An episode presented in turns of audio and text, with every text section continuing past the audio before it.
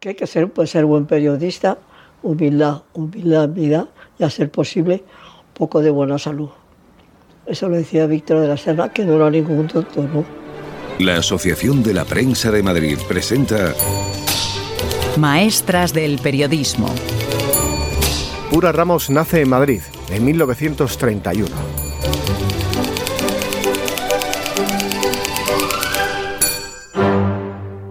Mi padre me dijo que no le hablara más por ser periodista. No tenía buen concepto mi padre de los periodistas. Mi padre era militar.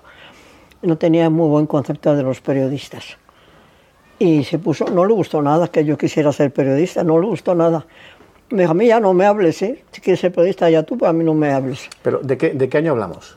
Pues el año, cuando yo empecé periodismo, yo ingresé a la escuela de periodismo, y me acuerdo qué año sería, sería el año 51 o así, cuando yo ingresé en periodismo, no me acuerdo, el año de la escuela de periodismo.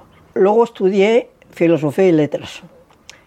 Ya pasado mucho tiempo, porque a mí siempre me hubiera gustado estudiar, eh, ser universitaria, pero dada que la cuestión económica no era muy bollante, pues no pude estudiar. Es lo que yo quería.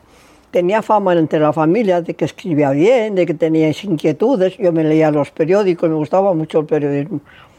Pero así, así fue. Esas casualidades que te llevan. Yo creo que el destino te va llevando, ¿sabes?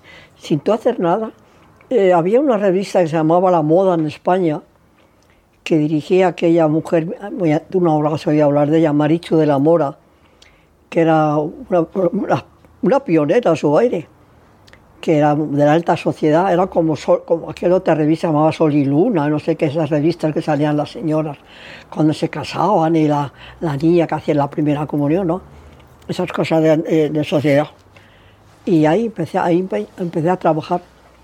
Ahí empecé a trabajar porque esta mujer, me acuerdo que, me, que, que hice una entrevista por cada mes del año porque había, era una protagonista. Por ejemplo, que en enero, pues entonces era el mes de esquiar, entonces te buscabas una esquiadora, que entonces eran estas importantes esquiadoras, y entonces le hacías una entrevista. Así, 12 entrevistas, una por cada mes. Y me pagó la Marichu de la Mora 100 pesetas por las, las entrevistas, por toda esa cantidad de entrevistas que le hice. Esos fueron mis pinitos en, en, en periodismo. ¿Estudias en la escuela de periodismo? ¿Cuánto, ¿Cuánto, tiempo es la escuela? La escuela en tres años entonces. ¿Tres años? Tres años en ¿Qué, la escuela. ¿Qué se hacía en la escuela? Hombre, pues, eh, pues estaba muy bien la escuela. Estaba bien la escuela de periodismo, estaba en la calle Zurbano. Ahí conocí a Jesús, que luego sería mi marido. Y ahí había gente importante. Había una Convenares Juderías, había un Valle Inclán. Era una promoción muy ilustre de gente muy renombrada, los de parientes, ¿no? De hermanos, hijos y cosas de esas. Y estuvo muy bien la escuela de periodismo, fue un, un buen, una buena escuela fue. Llevábamos muy bien y pues sí, aprendías cosas, ya lo creo que sí. Aprendías cosas. ¿Papel y pluma? ¿Qué? Papel y pluma. Y ya está. Pizarra, ya, papel y pluma. A escribir. Así. ¿Teníais máquina de escribir allí? No. Sí, estamos en la época de máquinas de escribir, sí, no había, no había todavía ordenadores, eran máquinas de escribir, estupendamente. Era todo lo más, y, y los proyectos se hacían con, a base de recortes, como ya sabes que con un bote de, de goma y papel de posteta, y con esas se hacían las, las, las, los periódicos entonces. Era, era de lo más artesanal, de lo más primitivo, pero al mismo tiempo mucho ingenio, mucho ingenio. Sacar adelante entonces un periódico. Cuando estaba en la escuela de periodismo, ya estaba yo en, en Pueblo. Ya estaba yo en Pueblo cuando entré en la escuela de periodismo, porque estaba de, de taquígrafa, que yo no sabía taquigrafía. entré de taquígrafa para coger, tú figúrate, los partidos de fútbol, que yo no sé lo que es un balón. Así que era, era, los domingos para mí eran la muerte pelona. Tenía que entrar en pueblo, coger las crónicas de, de, de deportes. El que me las dictaba se ponía negro. Pero hija, que eso es gol, gol. Y digo, ¿y qué? ¿Qué dice usted que es gol, gol? Era de lo más primitivo entonces, fíjate tú ahora. cómo se hacen las cosas. Era como un milagro. Ahora mandas aquí y se recibe en Barcelona el, el ejemplar. Entonces era de lo más primitivo. Había un señor, un ciclista, continuamente de la agencia F al periódico, continuamente, trayendo las noticias. Esas hojas, había unas hojas en ciclostil que eran, ponía F, cuando era internacional era azul, cuando eran deportes eran verdes y cuando eran local eran marrones. Así ponía F. Y había continuamente un ciclista yendo y viniendo de la agencia F, que estaba en la calle Ayala, al periódico Pueblo, que estaba en Narváez, continuamente yendo y viniendo, trayendo las, noticias. Tú figúrate qué sistema más primitivo de, periodismo. Olía además todavía alcohol, que le podía tener, debía tener el ciclostil, se llamaba, olía alcohol todavía. Lo traía continuamente un chico yendo y viniendo, yendo y viniendo. Un ciclista a golpe de pedal. Me acuerdo de Jesús, se llamaba con un bigote y llevaba una, el una cazadora de cuero. Qué frío pasaría el pobre. En, invierno, fíjate, de la calle Ayala hasta el Narváez, pedaleando continuamente.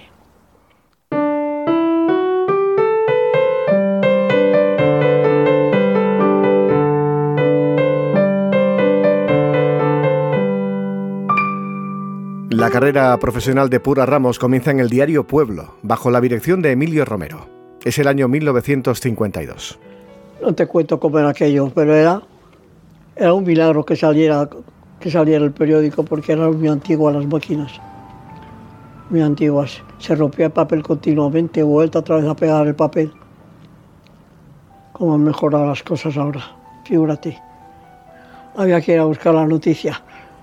No te la traían como ahora que os la traen. Entonces había que ir a por ella. ¿Trabajando? ¿Cómo era, Emilio? Emilio muy duro, te hacía trabajar bien, ya lo creo. Luego, después de que cerrábamos ya el periódico, nos sentábamos con él en un sofá que se inventó las redacciones de un periódico, hay un sofá. Y ahí nos sentábamos a, a comentar las cosas. Y eran unas charlas estupendas. Hablábamos de muchas cosas, comentábamos lo que habíamos hecho, lo del día siguiente.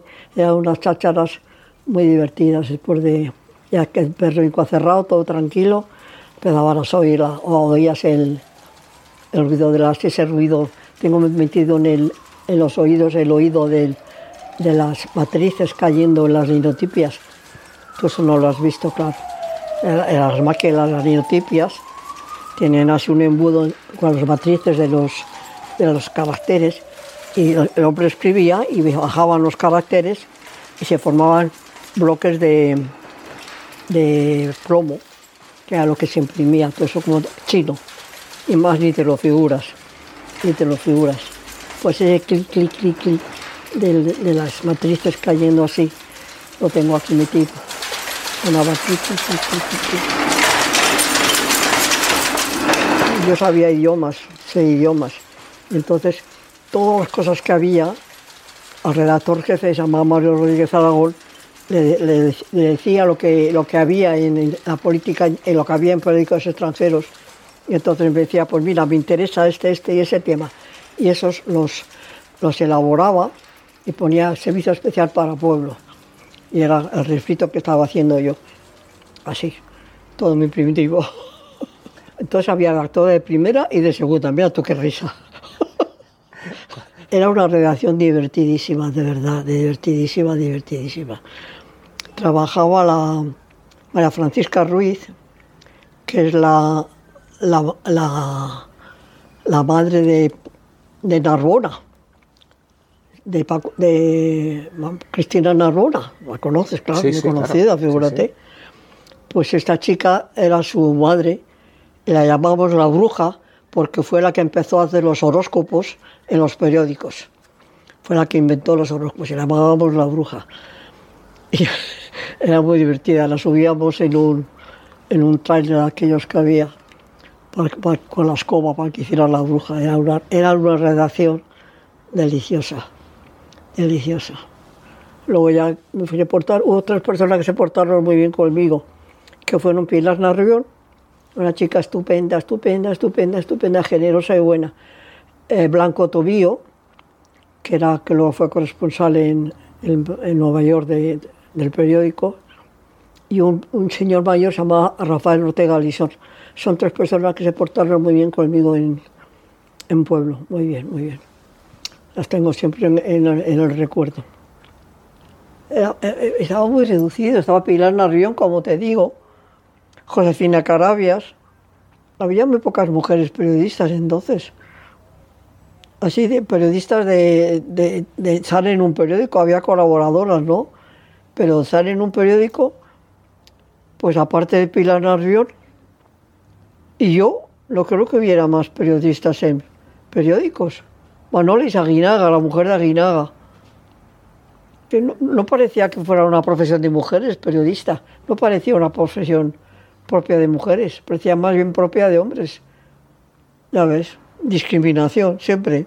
Oh, aquella horrible, las páginas femeninas que había que hacer. Oh, horrible. yo las suprimiría porque había que hacer una página especial para mujeres, pero es que es inaudito. Una página horrible con una cosa de, dibujo de moda y una receta de cocina y un pensamiento. Fíjate qué horror. ¿Qué, qué, qué, ideas tenían de las mujeres que eran tontas, perdidas? No podían leer un artículo, tenían que, que leer una receta de cocina. Qué desastre. ¿Te tocó alguna vez escribir algo así, por obligación? sí, claro, en la página femenina había que escribir cosas de esas. Me acuerdo que hice unos, unos menús que dieron mucho que hablar y que eran ciertos.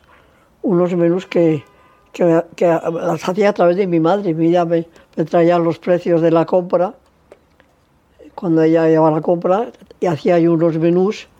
Bueno, aquello levantó ampollas, que de dónde acaban los precios tan baratos. Digo, pues, pues sí, porque son reales. Hacía unos menús para las señoras baratitos. Qué cosas, un hecho de todo. Pura Ramos es madre de ocho hijos, en una época en la que no existía la conciliación familiar. Yo donde me sentaba me quedaba dormida, eso vamos, del cansancio que tenía. Y luego tenía mi madre, que en verano eh, el pueblo estaba en, en Arroáez, en la calle Narváez Alfinas, y entonces vivía en un, en un pisito en la calle Maldon, arriba. Entonces mi madre bajaba con la, con la criatura hasta el periódico, entonces el periódico bajaba archivo y daba de mamar a, la criatura. y luego mi madre se marchaba al retiro, si era en verano, esperaba tres horas y a las tres horas volvía otra vez a, a traerme a la criatura a que la alimentara. Son los años 50 y 60, en los que Pura Ramos es testigo de las argucias del periodismo para esquivar la censura. Lo hacía muy bien Emilio Romero, eso lo hacía muy bien. Se nos daba muy buena maña. Cuando ya había, lo lanzaba, mandaba la noticia y luego ya cuando ya llamaban para rectificar. Decía, hombre, pues ya lo siento, pero han salido ya los correos o lo que sea, porque había un correo muy importante que era el correo de Galicia, que no lo podíamos perder porque eran muchos ejemplares. Entonces, siempre teníamos el pretexto, es que salga el, el, correo de Galicia que se nos marchaba. Ya salió por allá los periódicos. Te las imaginabas, por eso me lo muy Se lo, se lo manejaba divinamente para eludir la censura. Pero si bueno, las galeradas te las tachaban enteras, ¿eh? Te hacían así, te las tachaban enteras las galeradas, como no le gustara la información. nada, no había nada que hacer. Ya estaba controladísima. Te las quitaban enteras, pues fuera la galerada, fuera todo el plomo, esa información no se podía dar. Un cráter en la calzada de unos 8 metros de diámetro por 4 de fondo y graves daños en los edificios colindantes provocó el potente explosivo colocado por los terroristas que dieron muerte en Madrid al presidente del gobierno, almirante don Luis Carrero Blanco. El bárbaro y criminal atentado se produjo en la calle de Claudio Coello, muy cerca del cruce con la de Maldonado, cuando el presidente del gobierno, después de asistir a la Santa Misa en la iglesia de los padres jesuitas, montó en su automóvil para iniciar la jornada de trabajo. 20 de diciembre de 1973. Informaciones envía a Pura Ramos a cubrir el atentado contra el presidente Luis Carrero Blanco.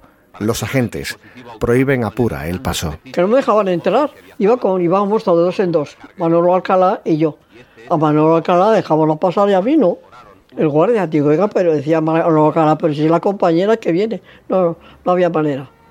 Y tuve que pasar como pariente de, de, este, de este autor teatral que pasó por ahí. Vete a mi lado, que, que, eres mi sobrina. Y, y pasé como sobrina de este señor antes que como periodista, ¿qué te parece? Qué época, Dios mío. Qué discriminación. Desde la década de los 80, Pura Ramos dedica su vida profesional al periodismo cultural. La guinda llega en 1989. Me, ofrecieron ser, eh, jefe de comunicación, que entonces llamaba jefe de prensa, ahora se llama jefe de comunicación del Museo del Prado. Fueron unos años felices en el Museo del Prado, de verdad. ¿Tú sabes lo que era pasearse sola, viendo mi, cuadro favorito, que es el, el, perrito saliendo de Goya con los ojos acuosos, que es una preciosidad ese cuadro. Me quedaba en éxtasis mirándolo. Era una preciosidad, es una preciosidad. Aquí un perrito medio enterrado. Era una, pasearme por el Prado a solas. Era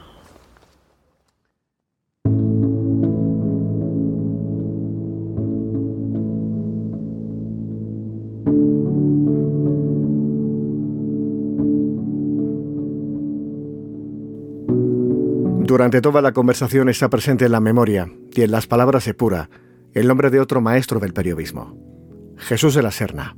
Su compañero de vida durante 60 años, trabajó con Pura Ramos en Pueblo y en Informaciones.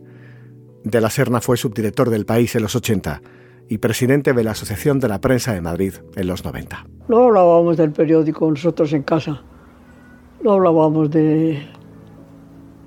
Cuando estábamos allí, ¿Quién me iba a contar que no supiera yo que, estaba viendo lo que estaba ocurriendo? O sea, no, no teníamos tema de conversación que fuera el periódico en casa, no. Ya lo dábamos por, por terminado. Es que estábamos todo el día ahí, todo el día todo el día. Era un buen periodista y una excelente persona. Sí, señor. Perfecto todo. Me ha ido muy bien, gracias a Dios, he sido muy feliz con él no tengo ninguna queja, me parece maravilloso, que lo siento que le echo mucho de menos.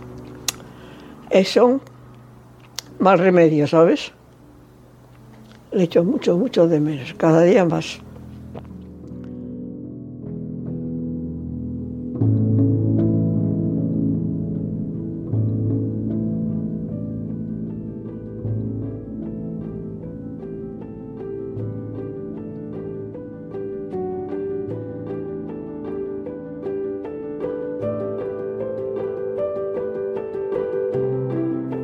¿Qué le recomienda Pura Ramos a las nuevas generaciones de periodistas? A mí solamente recuerdo un consejo que me dio Menéndez Pidal, que fue, por muy pequeño, miserable que te parezca lo que vas a hacer, lo que estás haciendo, a lo poniendo todo tu alma en ello. Eso me lo hizo una entrevista que le hice a Menéndez Pidal que era un sabio, era un tipo maravilloso.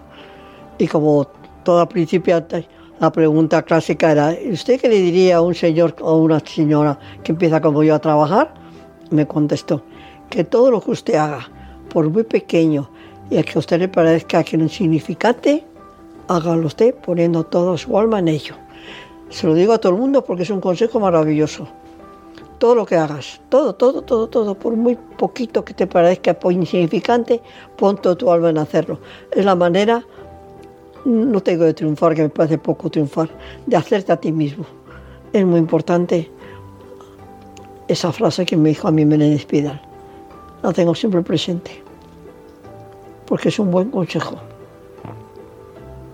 Por muy poquito e insignificante que te parezca, ponga toda su alma en ello.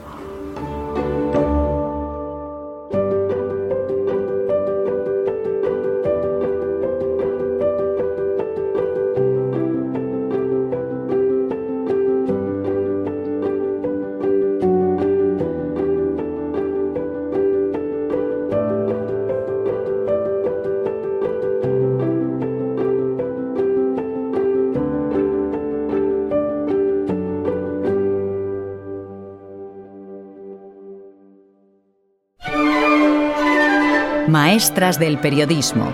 Un podcast de la Asociación de la Prensa de Madrid. Con la colaboración de la Fundación La Caixa. y con José Martín en la coordinación. Dirigido por José Antonio Piñero.